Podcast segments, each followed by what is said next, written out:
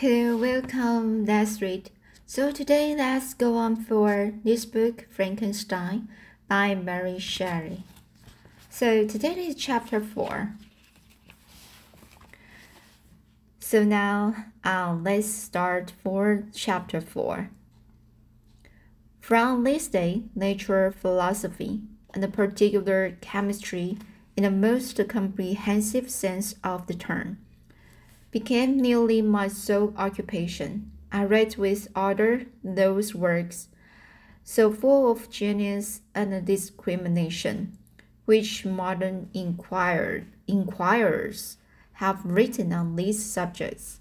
I attended the lectures and cultivated the, the acquaintance of the men of science of the university, and I found even in M. Krempe a great deal of sound sense and real information combined, it is true, with a repulsive uh, physio- physiography, uh, physiognomy and manners, but not on the account the less valuable. In M. Walk- Waldman, Waldman I found a true friend. His gentleness was never tingled by, by dogmatism, and his instructions were given with an air of frankness and good nature that banished every idea of pedantry. In a thousand ways, he smoothed for me the path of knowledge and made the most abstruse abstruse inquiries clear and um, and facile to my apprehension. My application was at first fluctuating and uncertain. Uncertain. It gained strength as I proceeded, and soon became so ardent and eager that the stars often disappeared in the light of morning whilst I was yet engaged in my laboratory.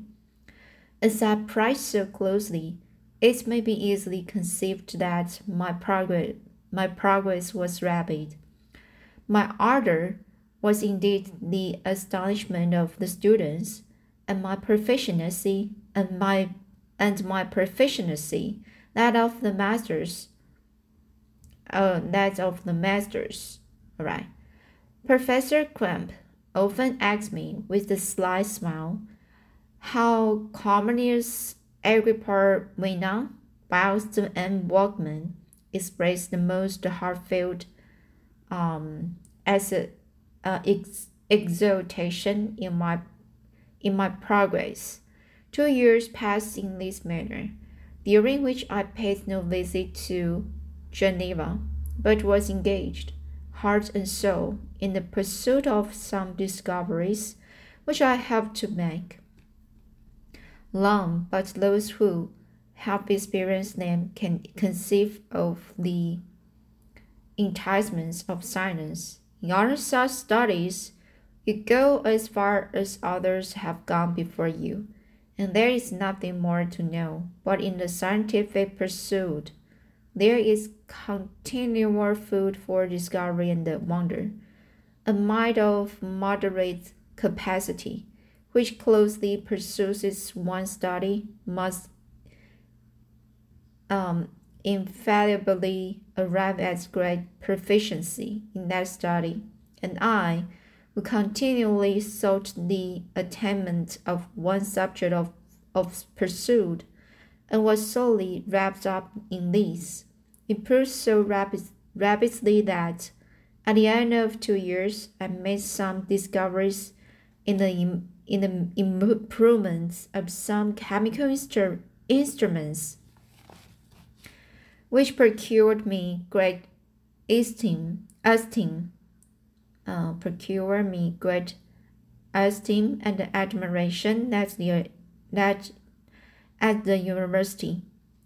When I had arrived at this point, and had become as well acquainted with the theory and practice of natural, natural philosophy as depended on the lessons of any of any of the professors as, as Ingolstadt, my residence there being no longer conduct, conductive, conduct, conducive.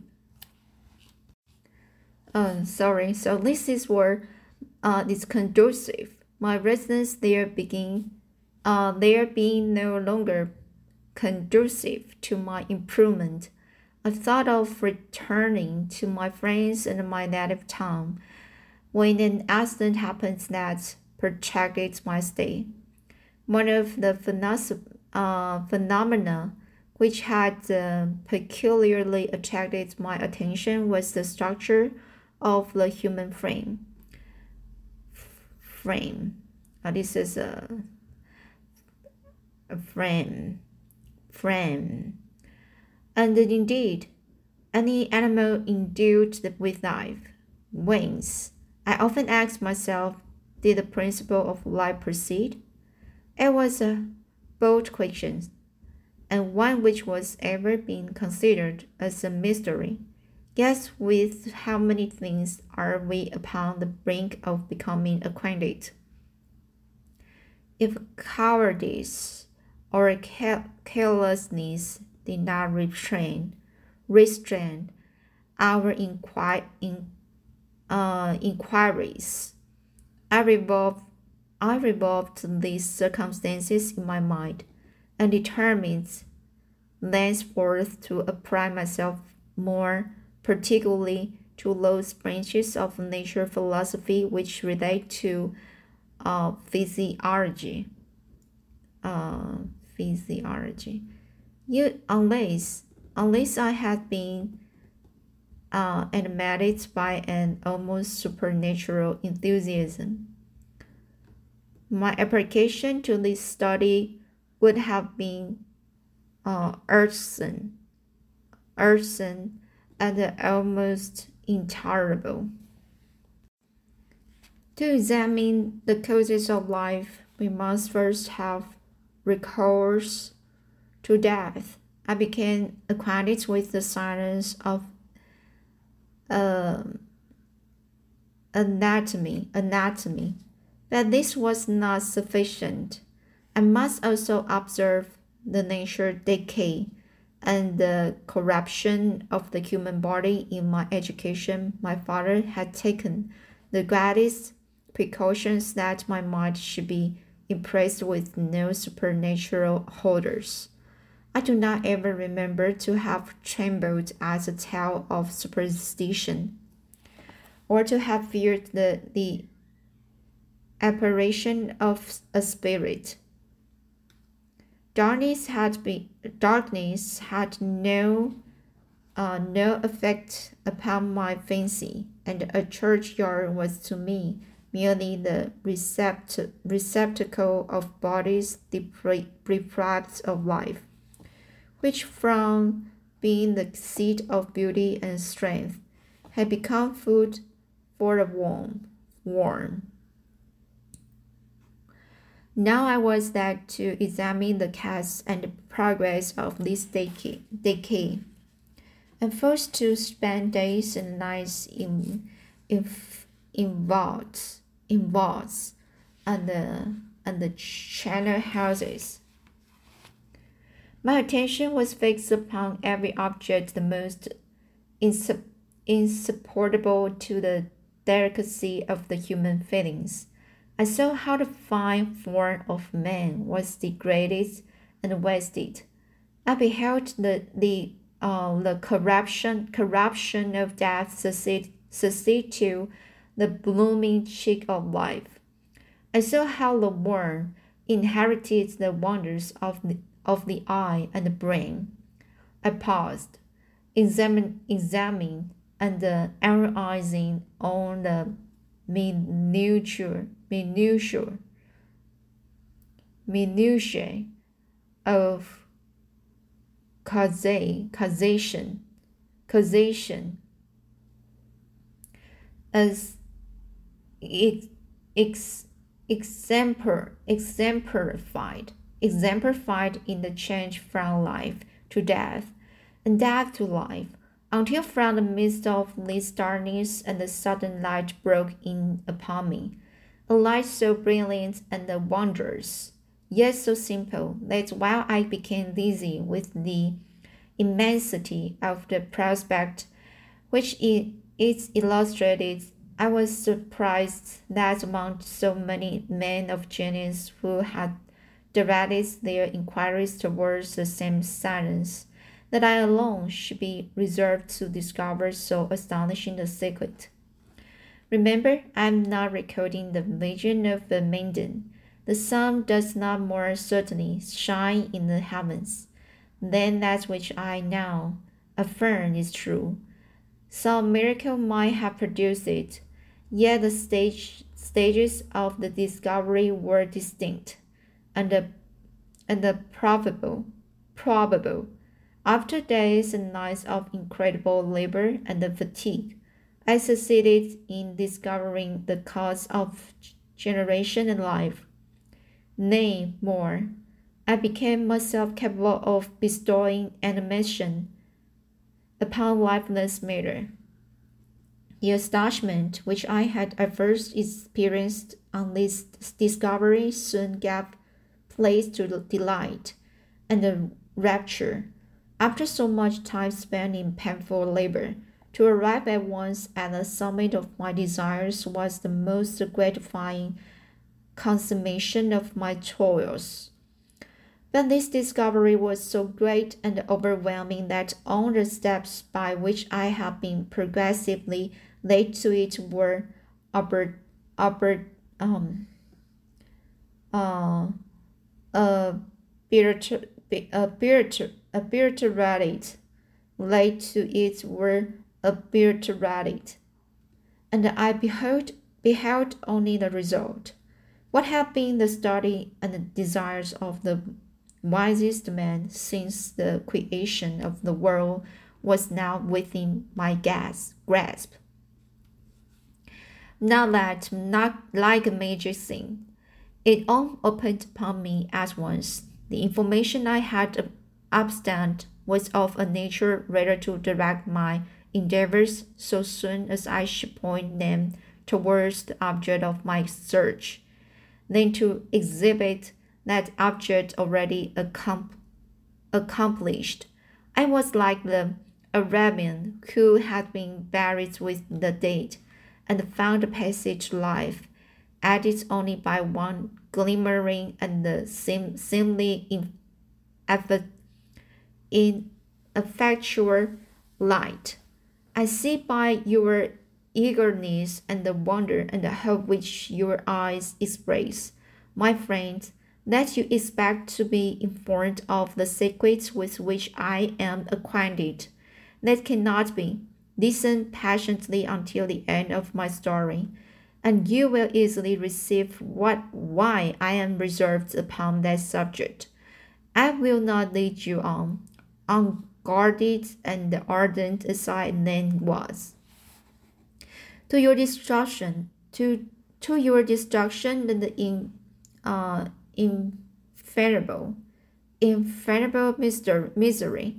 Learn from me, if not by my uh, precepts, at least by my example, how dangerous is the is the acquirement of knowledge, and how much happier that man is who believes his native tongue to be the world than he who aspires to become greater than his nature will allow.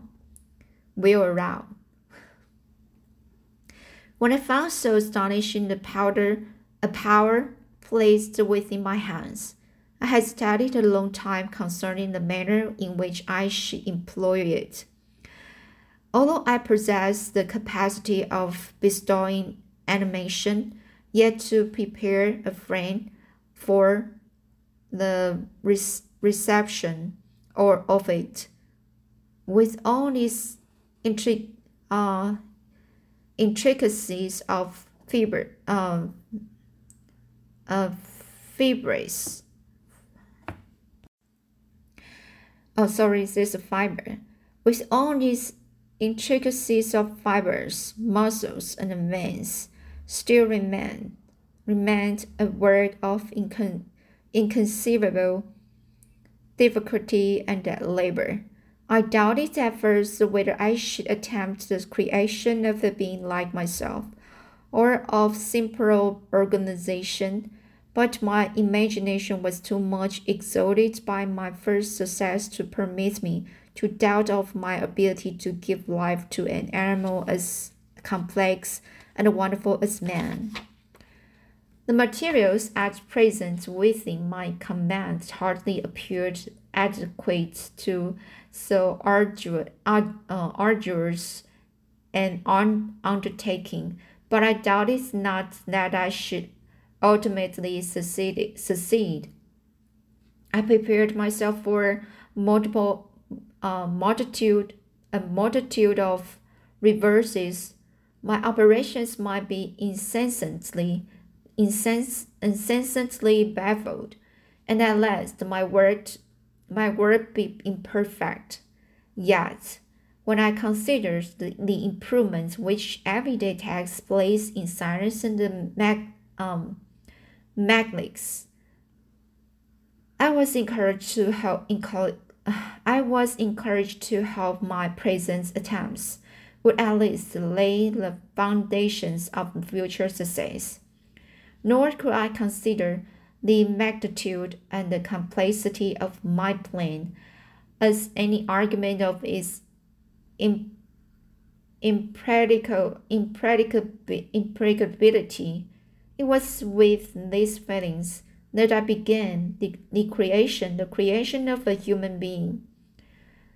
As the minute, minute, monotonous, monotonous, minute, um, minuteness of the parts for the great hindrance to my speed. I resolved, contrary to my first intention, to make the being of gigantic stature, that is to say, about eight feet in height and proportionably large. After having formed this determination, and having spent some months in successfully successfully collecting and arranging my materials, I began. No one can conceive the variety of feelings which bore me onwards, like a hurricane in the first enthusiasm of success.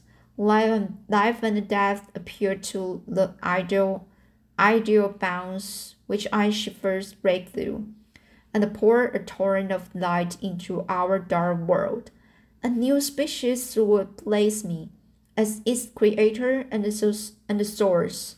Many happy and excellent lectures would their being to me. No father could claim the graduate the the gratitude of his child so completely as I should deserve theirs. Pursuing their reflections, I thought that if I could bestow animation upon lifeless matter, I might process of time, although I now found it impossible. Renew life where death had apparently devoted the body to corruption. These thoughts supported my spirits while I pursued pursued my undertaking with unremitting ardor.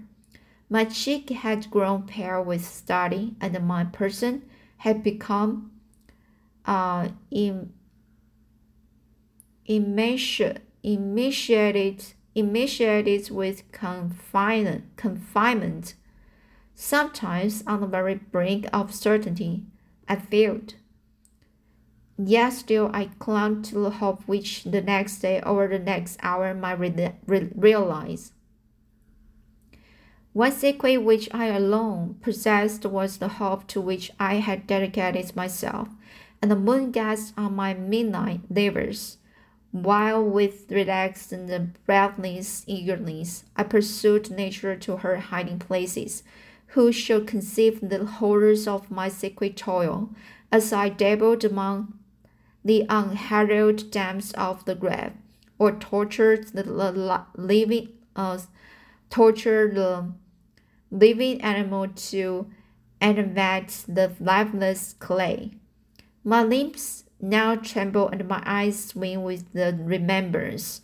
But then a resist a resistance and almost frantic impulse urged me forward. I seemed to have lost all soul or sensation, but for least one pursuit.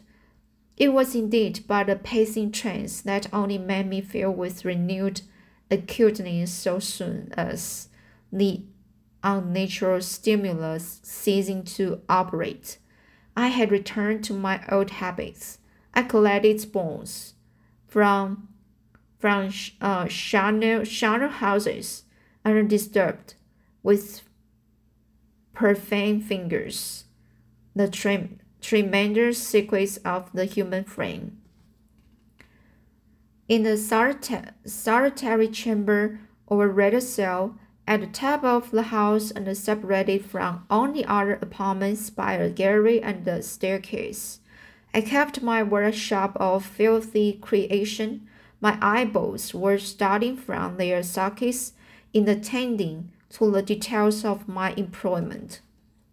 The dissecting room and the slaughterhouse furnished many of my materials, and often did my human nature turn with with rolling, rolling from my occupation, whilst still urged on my on by an eagerness which perpetually increased.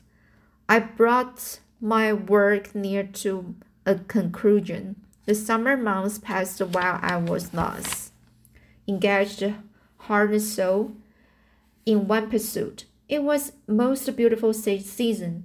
Never did the fields bestow a more plentiful harvest, or the vine, vine, a vines yield a more lux, luxuriant, um, lux, luxuriant vintage. But my eyes were insensible to the charms of nature, and the same feeling which made me neglect the scenes around me caused me also to forget those friends who were so many miles absent, and whom I had not seen for so long a time.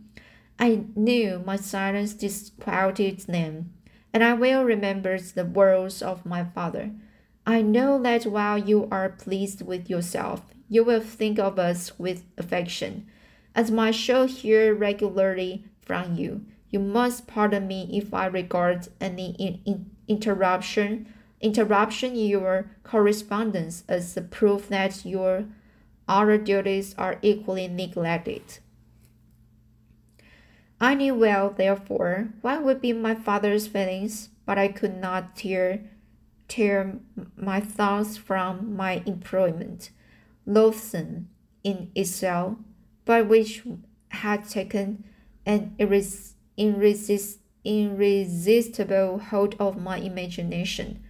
I wished as it were to procrastinate on that really related to my feelings of affection until the great object, which swallows up every habit of my nature, should be completed.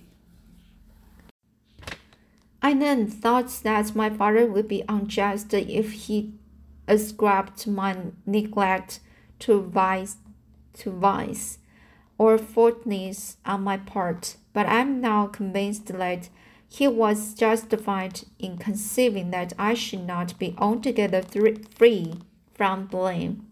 A human being in imperfection ought always to preserve a calm and a peaceful mind, and never to allow patient or a train um, trans, uh, transitory, trans, transitory, transitory desire to disturb this tranquility.